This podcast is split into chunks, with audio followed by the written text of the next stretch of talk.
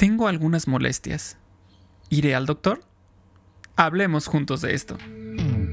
Bienvenidos todos a Supervive. Un movimiento para vivir con más salud, felicidad y resiliencia. Ella es Aide Granados. Él es Paco Maxuini. Y juntas. Y juntos hablamos, de, esto. Porque valoras tu salud tanto como valoras a tu familia, Supervive es para ti. Pues vamos a invitarlos hoy a escuchar este episodio para que tengamos confianza y tengamos la seguridad que ir al doctor va a sumar muchas cosas buenas en nuestra salud y en nuestro bienestar. Y por eso hoy vamos a estar platicando con un doctor, pues muy querido para mí, un gran amigo, que va a estar con nosotros en este episodio eh, y nos va a ayudar a pasar esas barreras y a superar esos miedos de ir al doctor porque realmente hace toda la diferencia que podamos tener en nuestro equipo, médicos en quien confiemos y, y, quienes nos quieran ayudar. Paco, ¿cómo estás? Bienvenido a un episodio más de Supervive. Muy bien, muy contento, entusiasmado. Eh, de nuevo tenemos un, un, invitado que nos honra con su presencia, con su, con su conocimiento, que seguramente nos va a compartir cosas muy interesantes de mucho valor para todos eh, nosotros, quienes nos escuchan y nosotros mismos que estamos aquí presentes con las preguntas. Eh, pero bueno, yo creo que va a ser muy disfrutable este, este episodio. Así es, y déjame te platico, Paco, y a todos los que nos están escuchando, ¿quién nos acompaña hoy? Hoy está aquí con nosotros el doctor Luis Tranquilino Cerda.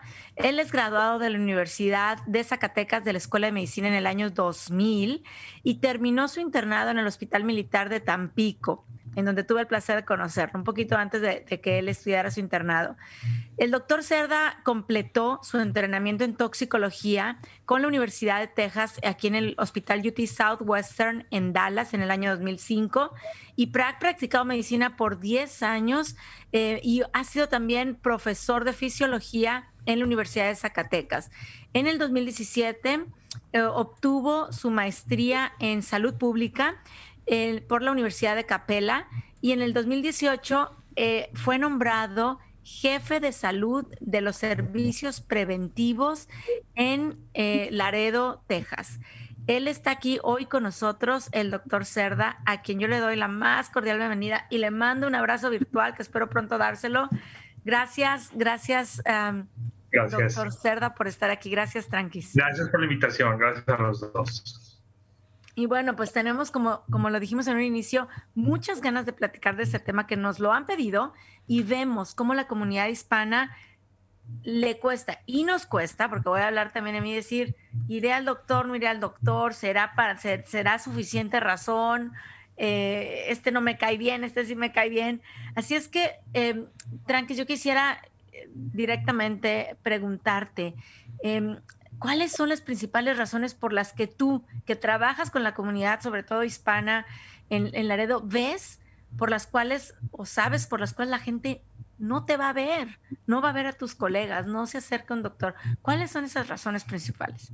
Bueno, hay, muchas razones, pero yo creo que las, principales razones por las que encontramos eh, la anuencia o la renuencia más bien de la comunidad es el costo, que siempre, pues es un costo muy elevado. En Estados Unidos el precio de la salud es, es caro, es de los sistemas de salud más caros del mundo. Esa es una. La otra es, precisamente como dijiste, la barrera cultural que se tiene en nuestra comunidad latina en no querer eh, asistir a pedir ayuda. A veces hay barreras en el lenguaje, porque el doctor no habla español. A veces también es, es es común que el doctor está muy lejos, que la gente no se pueda transportar. Todo esto se llaman de manera técnica disparidades en la salud.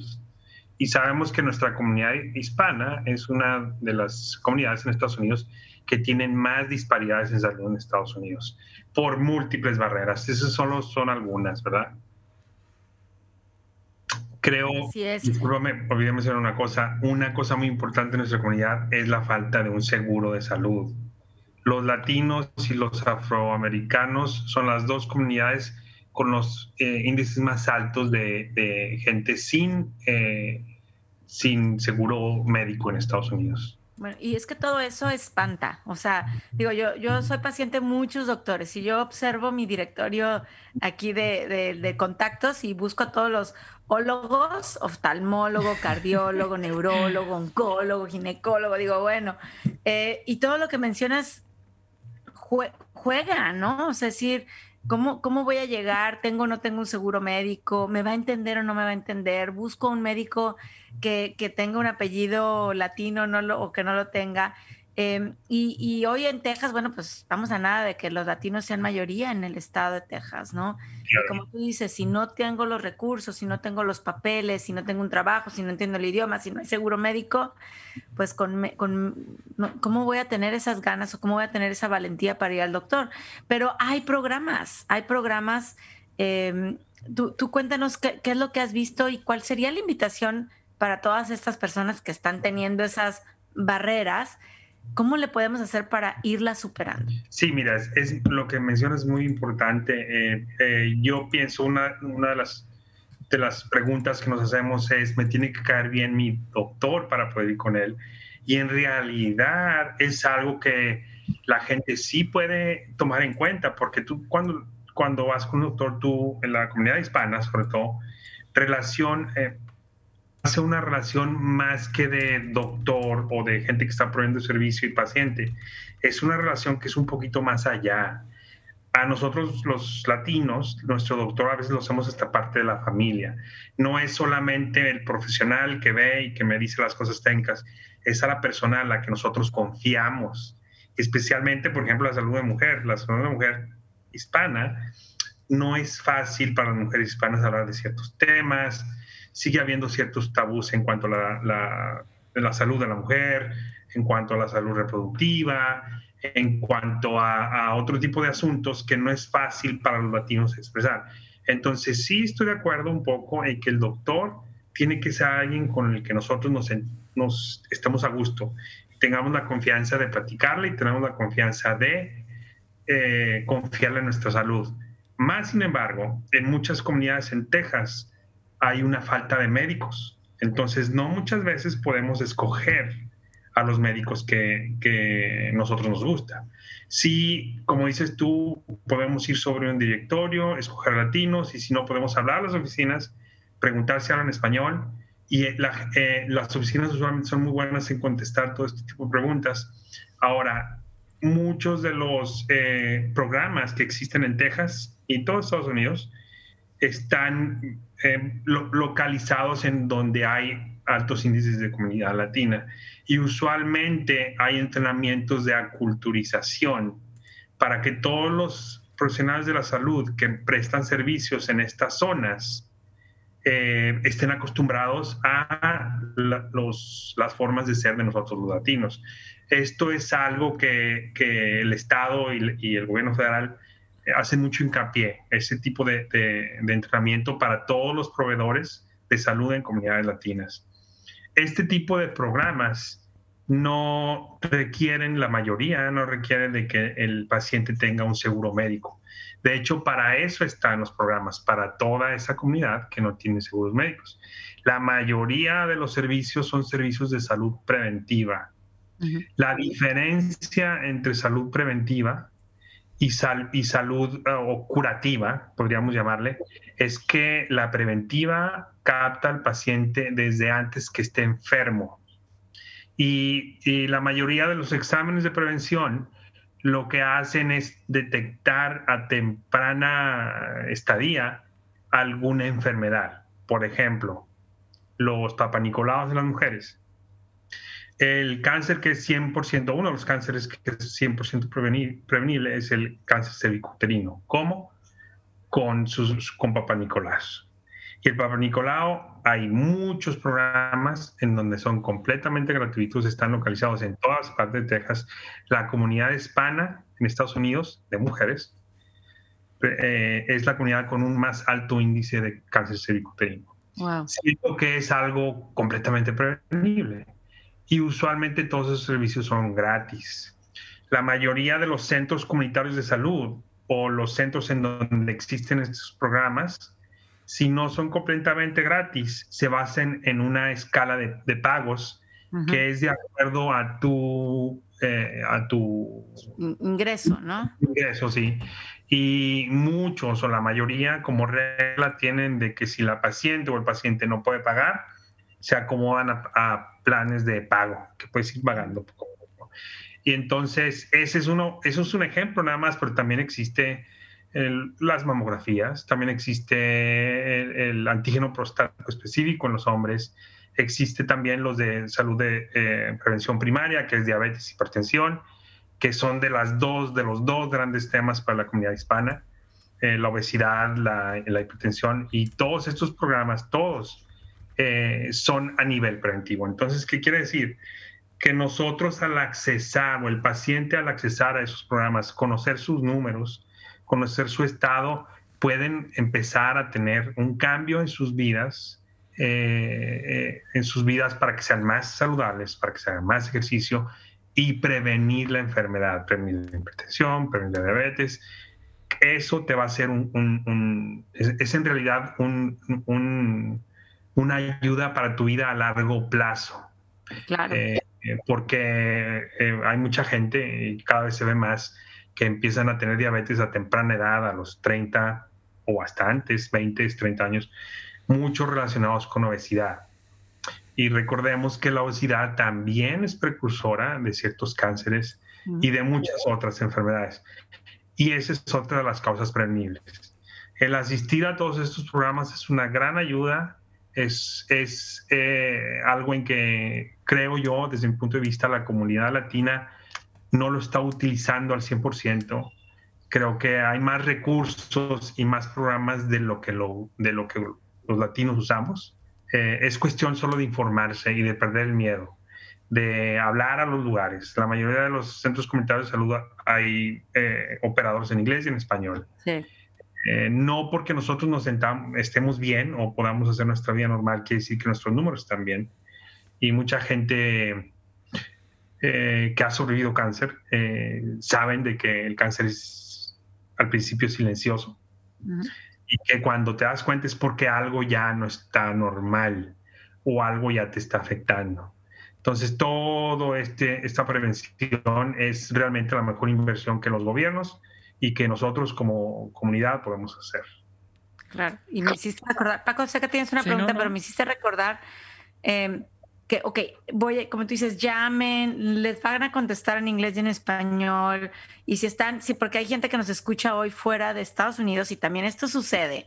Yo me acuerdo de mi papá, mi papá falleció de cáncer y a la hora que ya, era muy tarde, ¿no? O sea, cuando, cuando, él quiso ir a tratarse y a lo mejor fue por, por no atenderse a tiempo, no, no lo sé, pero si nos están escuchando es, no, no tengamos pena de ir y preguntar en inglés, en español y de acercarnos. Si no quiero llamar, yo digo, ¿cuántas veces no se hacen ferias de salud en los consulados, en las clínicas comunitarias, en los hospitales del Estado o públicos, también privados, en las iglesias?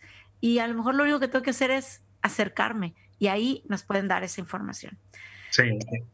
Gracias, Tranquis, de verdad, por darnos esa, ese, recordatorio. Y Paco, por ahí te traes una pregunta. Adelante. Este, no, bueno, lo que pasa es que en esta intervención que acaba de suceder se tocaron tantos temas eh, que, que, nos, que nos refleja lo particular que es todo este tema en, por ejemplo, en Estados Unidos.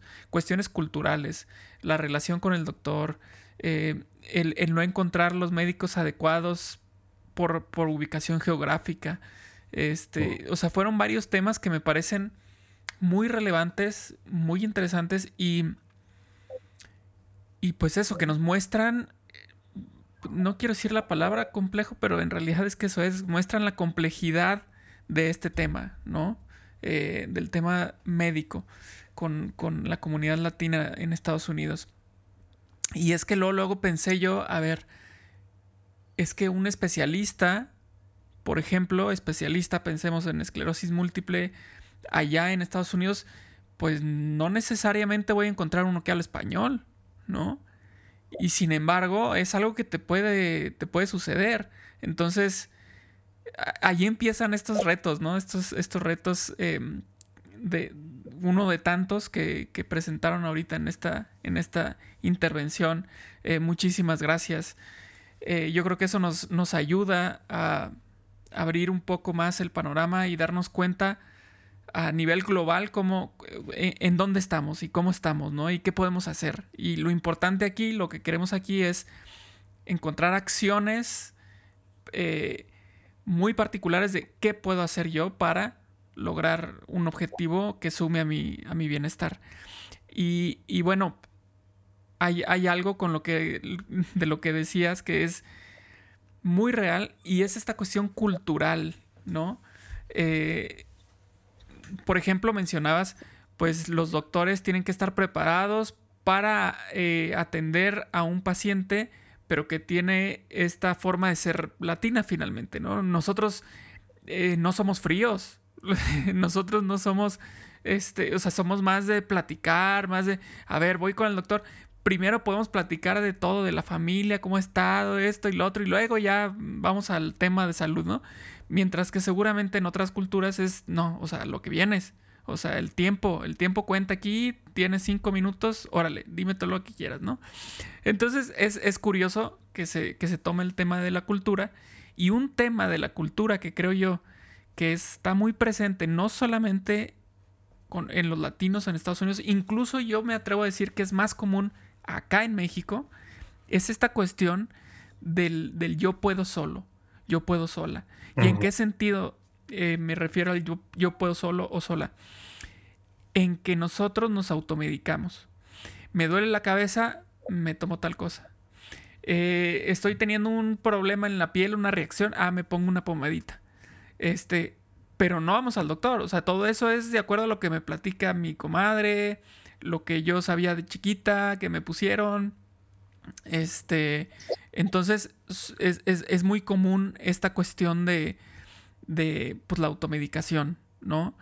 Eh, el problema es que luego estas situaciones se complican porque, porque ocultan, eh, al, yo detener un síntoma, puede ser que esté ocultando algo más grave, ¿no? Eh, entonces, me gustaría platicar con respecto a esto. O sea, em, en, esta práctica del día a día, ¿cómo has visto este tema en cuanto a si es un tema recurrente allá? ¿Es, algo de poner atención? ¿Es algo de, decir, a ver, ojo? De, de, todos los días, Paco, de todos los días. Y tú lo mencionaste muy bien es la cultura latina, un poquito el machismo en el caso de los hombres, de yo estoy bien, yo me aguanto el dolor, se me va a quitar, de hablar con el amigo y a ti te pasó lo mismo, que tomaste. En Estados Unidos, en todos Estados Unidos, eh, hay un, mercado, digamos así, un mercado negro, de medicinas y la mayoría de las medicinas vienen de México. Tú puedes ir a un mercado latino, puedes ir a una a una tienda latina en un barrio latino y vas a encontrar toda la farmacia patente de México. Wow. ¿Quién sabe cómo, cómo le hagan para pasar por acá? Antibióticos, o sea, de receta y todo. Antibióticos, de todo, hasta, hasta a veces controlados. Wow. Y la persona va y le pregunta que le está vendiendo, me duele esto, tengo esto, ¿qué me recomiendas? Eso es algo que eh, mi, clínica es parte del, del Departamento de Salud y tenemos un equipo de sanitarios o de eh, ambientalistas y ellos todas las semanas van a los supermarkets y estas cosas de, de mercaditos eh, callejeros, tianguis y decomisan, siempre están decomisando medicina, siempre, siempre. Es, es algo que es muy de aquí porque eh, lamentablemente el, el, discurso político de los últimos cuatro años, el discurso político a nivel federal, en el gobierno de Estados Unidos, era muy ah, como recalcitrante en contra de la inmigración. Y mucho se mencionó que las personas que buscaran ayuda del gobierno, que fueran gente sin documentos o con una situación migratoria no estable, eh, se les iba a perseguir, se les iba a deportar. Eh, nosotros eh, vimos una caída en general en los pacientes con estatus migratorios o sin estatus migratorios, por el simple hecho de la retórica política, de, no a la asistencia social, no al pedir ayuda. Y es como que también parte, siento yo, un poco de los hombres eh, mexicanos y latinos, el no querer pedir, el no, no, no sentirse eh, con el título de pedir. No, no, no, no, no es de que no se sientan eh, de que lo merecen. Simplemente no es mucho de latino pedir. es un tipo de sistema en, el que nos crearon completamente aparte de, de acá. Entonces, eh, lo que dice Paco es, es muy claro. Llegas con el doctor, le, hablas de la abuelita, le hablas de la hija, eh, hablas de todo y al final la consulta. Pero el sistema de allá lo permite porque los doctores tienen cierto carga de trabajo en México que no se compara a la, de aquí. Aquí los doctores es más en cantidad, están viendo y viendo y viendo y viendo pacientes no tienen tiempo para dedicarle al paciente y sí, a veces tienden a ser un poquito más fríos y más técnicos. Y a veces nosotros, y sobre todo si hablamos un idioma diferente, necesitamos más explicación de los doctores. Y esa es de las principales causas por las cuales los pacientes no se sienten a gusto acá, porque dicen el doctor ni me vio, el doctor no me explicó, nomás me dijo que me tomara esto, y me dijo que rezara y no me siento a gusto. Y, a, a, lo mejor sí se le explicó, pero no es la misma situación que en México. Entonces tendríamos que un poquito acoplarnos y entender que los sistemas son diferentes acá. No tanto eh, el conocimiento del doctor es diferente, sino es diferente. Simplemente es diferente. No quiero decir cuál está mejor o cuál está peor. Los, los dos tienen cosas buenas y malas. Eh, pero eso es algo muy cierto. Otra cosa de las que se ha visto aquí, que quiero mencionarlo porque es algo que a mí me, eh, me es de lo que más me pueden en ver a la, mamá latina en Estados Unidos, sobre todo la mamá de, estas comunidades que son comunidades trabajadoras, que son eh, comunidades que a veces migran dentro de Estados Unidos, siempre se preocupan primero por la salud del hijo, luego la hija, luego el esposo y al final vienen ellas. Y ellas así estén en un hito de dolor, nunca van con el doctor, tiene que estar todo perfecto en la casa, tienen que hacer la comida, tienen que dejar todo perfecto para entonces atenderse a ellas mismas e ir con el doctor. Llegan pacientes, tengo enfermados tres meses con cualquier tipo de cosas y ¿por qué no viene antes? Porque no había tenido tiempo. Entonces, no es que no se tenga tiempo, no se hace el tiempo para asistir. No, no, no, no la, la mamá latina en Estados Unidos como que para ella misma su salud no es de las prioridades en la familia. Y eso es algo, es una injusticia también, ¿no? Es una disparidad en salud, una más de, las que existe. Wow. Y por favor, las, digo, nos escuchan hombres y mujeres, pero sabemos que quienes más nos escuchan en Supervives son mujeres. Y justo lo que nos estás diciendo nos cae como anillo al dedo a muchas. Eh, y me hace recordar siempre, ¿no? El cuento de estas en el avión y caen la máscara de oxígeno y te dicen, pues te la pones primero tú y luego se la pones a tu hijo.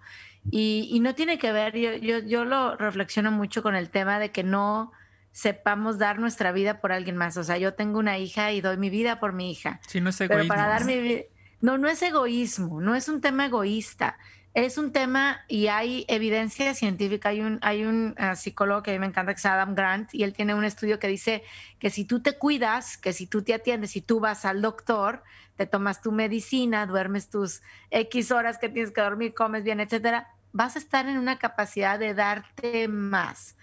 Entonces, em, lo tenemos volteado, tranquis. O sea, es culturalmente decir, me da pena pedir, no quiero recibir, o sea, por un orgullo cultural ahí heredado.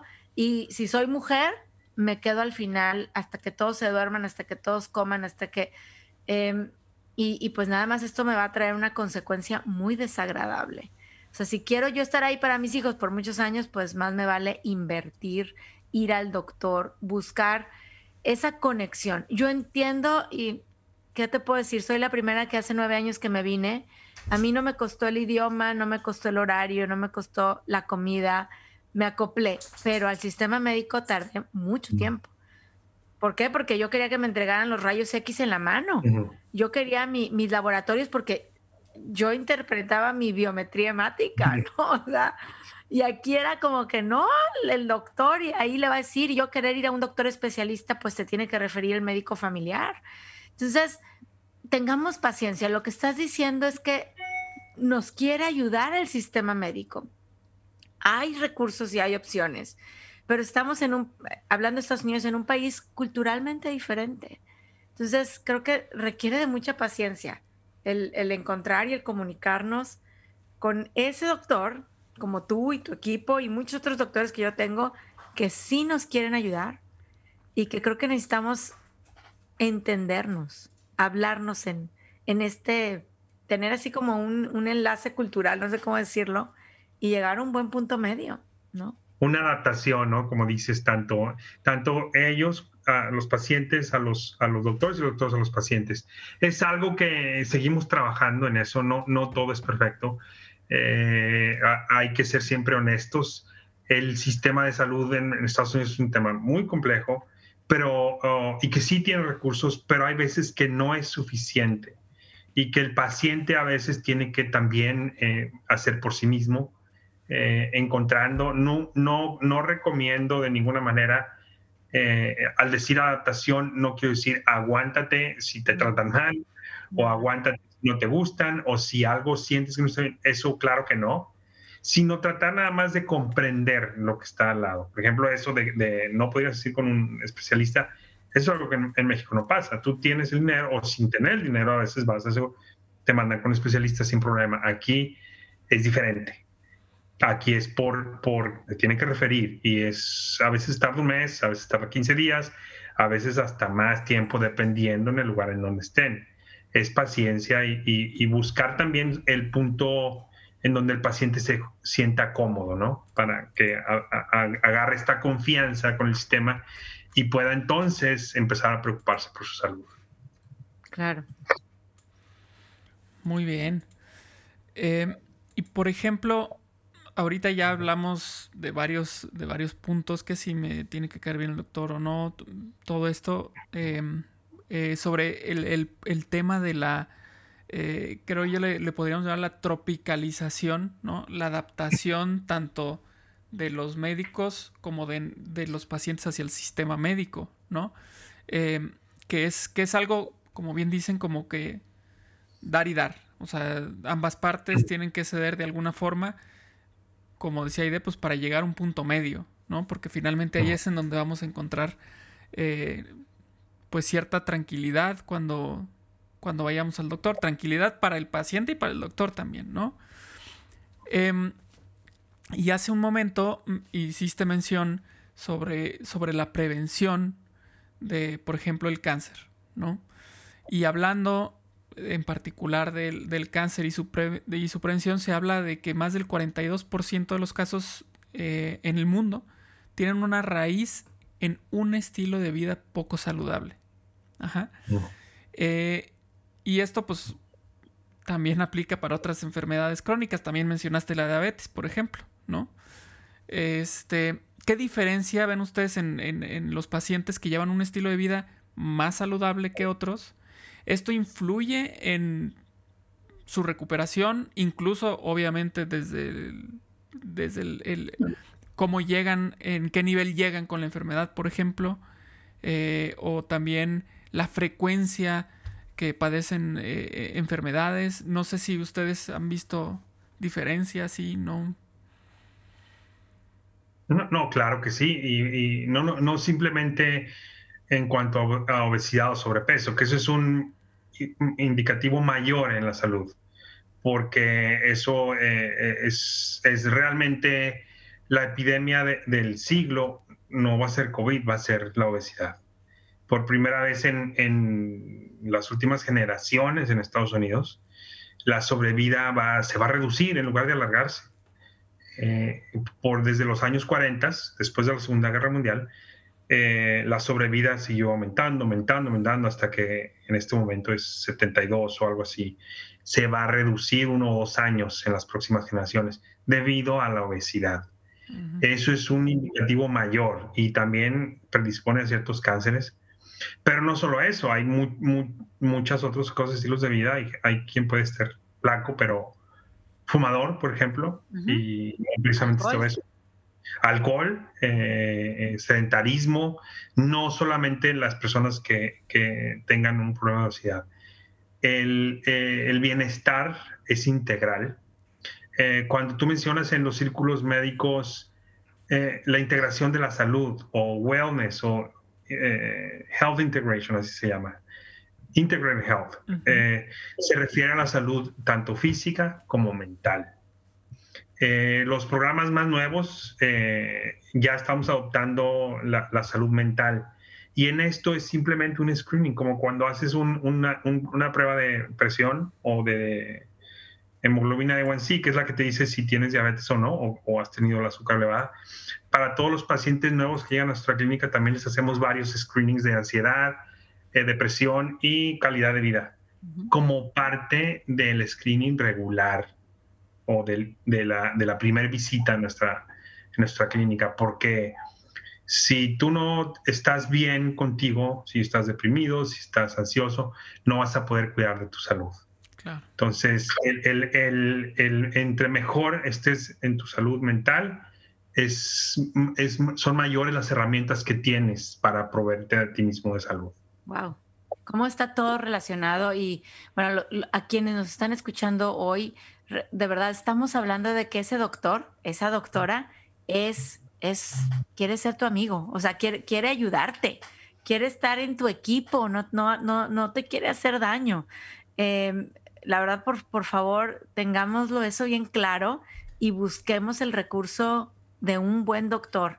O sea, Roses Rojo Tranquis habla de estilo de vida, ¿no? O sea, y, les enseñamos la parte de, nutrición y salud mental y el no sedentarismo, como tú dices, em, la parte del estrés, del pensamiento positivo, pero no, no solamente eso, sino necesitamos del apoyo de estos equipos médicos. Por eso trabajamos con hospitales, con clínicas comunitarias y por eso hoy estamos aquí platicando contigo, porque necesitamos seguir haciendo equipo con los doctores, invitando a todos los que nos escuchan a que si tienes hoy un síntoma, si escuchas a tu cuerpo, si te observas, si algo te sientes, la bolita, el dolor de cabeza, eh, ay, no sé, pregunta, ve, no vayas a la tiendita y a que te compres la pastilla, eh, el remedio de la, lo que le funcionó a la vecina, cada cuerpo es diferente y el doctor, la doctora te quiere ayudar.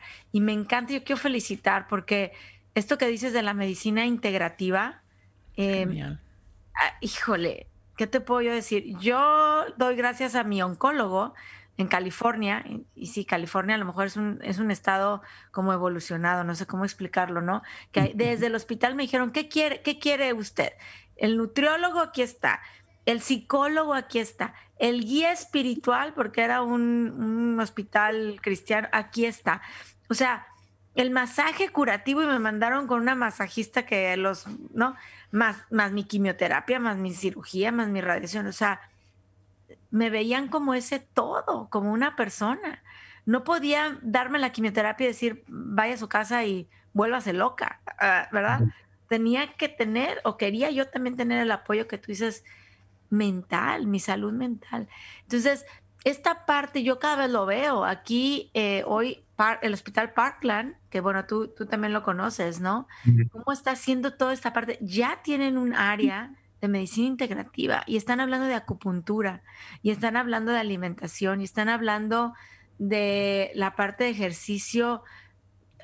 Digo, wow, felicidades a todos esos doctores que hoy tienen eso e, esto integrado en, su práctica, eh, como tú lo Sí, sí, muchas gracias por eso. Y, realmente es un, es, son, es a partir de estudios y a partir de, de ver que es, es un costo-beneficio tanto para el doctor como para el paciente, como para el sistema, la integración de la salud. Eh, no vas a curar simplemente, tengo diabetes, toda una, una pastilla y se acabó. No, es integrarlo integrarlo porque es el, al final, en el largo plazo, es mejor. Es mejor, sale más barato para todos eh, y resulta mejor para el paciente, que es lo más importante, ¿no? Claro, porque, porque incluso hace un momento mencionaste algo con respecto a la depresión. El, no cuidar este tipo de aspectos, eh, por ejemplo, psicológicos, te pueden derivar en, no seguir con un tratamiento que necesitan, ¿no? Eh, Exacto. Porque se pueden sentir molestos, se pueden sentir tristes, eh, sin ganas de hacer nada. Y entonces eso ya afecta también directamente al trabajo alópata, ¿no? O sea, ya al trabajo que hace el doctor, el médico. A ver, es que yo te voy a ayudar, como dice Aide, yo te quiero ayudar, pero necesitas cumplir con, con esto, o sea, tomarte esto en sus horarios, en sus dosis adecuadas, ¿no?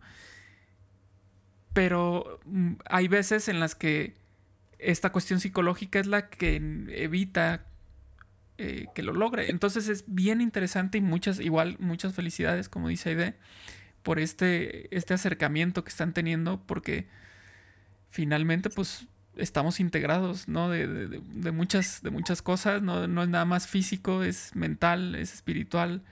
Eh, entonces, atacar cualquiera, eh, no atacar en el buen sentido, cualquiera de estos, o estos, estos múltiples seres que, somos, ¿no? nos van a llevar a buen puerto sea, sí, definitivamente. Viendo al hombre, a la mujer como un, como un ente, no nada más hueso, músculo y, entrañas, es algo más, es, psicología, es espiritualidad, es bienestar en general, a eso se le llama, o le llamo yo, lo entiendo así como bienestar. Claro, Claro, y así lo entendemos nosotros también. Y, y te agradecemos, eh, Tranquis, eh, doctor Cerda, que estés aquí platicando con nosotros e invitándonos a acercarnos a nuestros doctores. Creo que este es el objetivo principal de este podcast. Em, a nuestros hijos, sí, a nuestro esposo, sí, pero también nosotros, eh, como mamás, como mujeres, es bien importante ir al doctor porque algo que es detectado a tiempo, hay una gran posibilidad, un futuro que brilla. Claro, será un momento a lo mejor difícil si es algo ya complicado de tratar, pero hay solución. Y ya cuando es muy tarde, como tú hablabas ya de la medicina preventiva y curativa, vemos muchos casos. Por eso el cáncer es la causa número uno de muerte entre hispanos en este país. Ya es, difícil, no podemos hablar de, cura, de, curarnos. Eh, gracias, Tranquis, por venir a decirnos que ir al doctor suma bienestar en nuestra vida. Te lo agradezco. No, gracias a ustedes, gracias, muchas gracias. y bueno, tenemos una sorpresa para ah, ti. Paco, ¿tienes aquí? Sí, sí, sí, aquí lo tengo, aquí lo tengo. Oye, antes de irnos, eh, Tranquis, tenemos un reto para ti. Paco y yo tenemos este libro que se llama 99 razones para ser feliz. Y a todos nuestros invitados les pedimos que elijan un número del 1 al 99 al azar. Y pues bueno, viene una pregunta que tú nos la vas a contestar. No sabemos cuál es. ¿Cuál es el número preferido? ¿Cuál, te gusta? 24. Sin pensar, 24 es mi número preferido. ¿Cumples años? ¿Aniversario de bodas? No, no. Es, el año que me gradué de medicina, precisamente, tenía 24 años. Eh, no sé, siempre me ha gustado ese, número. Ah, muy bien. ¿Paco? Perfecto. Pues aquí tenemos el 24. ¿Y sabes qué? Curiosamente, por alguna razón que podemos llamarle, si queremos, brujería, ahí tenía en el 24, tenía un separador. Un hilito. Sí, no, no sé por qué, no me acuerdo por qué tenía ese separador ahí, pero ahí lo tengo. Pero bueno, número 24 dice, em, el destino que sueñas en para visitar. ¿Cuál es aquel destino que, que sueñas en visitar? Fíjate que tengo mil ganas de, ir a Nepal y a la zona del Everest. Eh, si Dios quiere, pronto iremos, eh, mi esposa y yo, pero eh, quiero ir a esa zona, al techo del mundo. El Nepal, como dice en la película de Monsters Inc., el Nepal, el tranquilo Nepal. Oye, y acabamos de tener un podcast hace no más de un mes que se llama Supervive subiendo la montaña justamente por ahí Nayi Núñez, ella trabaja también en Parkland, justamente en el Hospital Parkland, y nos platicó de, bueno, subir esas montañas, el Kilimanjaro, y andaba también por ahí esa zona. Entonces, bueno, te vamos a invitar a escuchar ese podcast para que te emociones y te vayas y nos cuentes. Tú, Paquito, ¿cuál es, ¿dónde quieres ir? Híjole, por ejemplo, a mí me llama mucho la atención ir a, la zona sur del continente, allá por Ushuaia, en, Argentina, el, que le llaman el fin del mundo, con estos grandes glaciares, este, eh, escenarios en donde hay eh, estos animales eh, que parecieran extraños para nosotros. me llama muchísimo la atención ese, ese, lugar. Queríamos ir para allá en la luna de miel, pero por razones diferentes tuvimos, no tuvimos, terminamos más bien en, en Europa. Pero la idea original era irnos para allá. Primero dijimos, bueno, vámonos a Alaska, pero era diciembre y entonces obviamente Alaska era imposible. Entonces dijimos, bueno, vámonos a Ushuaia, que allá es al revés el clima, o sea, diciembre es caliente. Entonces, pero pues a la mera hora nos fuimos a Europa. Pero sí es un lugar que, me interesa mucho. Muy bien, pues ya tenemos Nepal, el fin del, el fin del mundo allá en la, allá en la, Patagonia. Y bueno, yo, yo ando cambiando, ¿eh? Yo, yo voy cambiando de, destino, según ando de, humor y hoy tengo muchas ganas de ir a, playas. Eh, será porque soy de playa. Eh, pero creo que, creo que hoy me quedo con un destino que es Grecia, como que siempre me... Wow. Me, Grecia, Turquía, por allá. Algún crucero me caería muy bien ahora que COVID nos va a permitir. retomar actividades. Pero bueno, pues em, gracias, gracias de nuevo, doctor Cerda, por estar aquí en este episodio de Supervive, por compartir con nosotros em, un poco de lo que haces, em, de tu vocación como doctor y por dejarnos claro que quieres ayudarnos. A tú, en nombre de todos los doctores, que yo también les quiero agradecer e, e, esa misión tan bonita de salvar vidas que tienen. Gracias por invitarnos y que todos los que nos escuchen hagan el firme propósito de su check-up anual, al menos. Y si tienen una dolencia, si algo les está llamando la atención en su cuerpo, en su salud mental, pidamos ayuda. Hay muchos recursos allá afuera.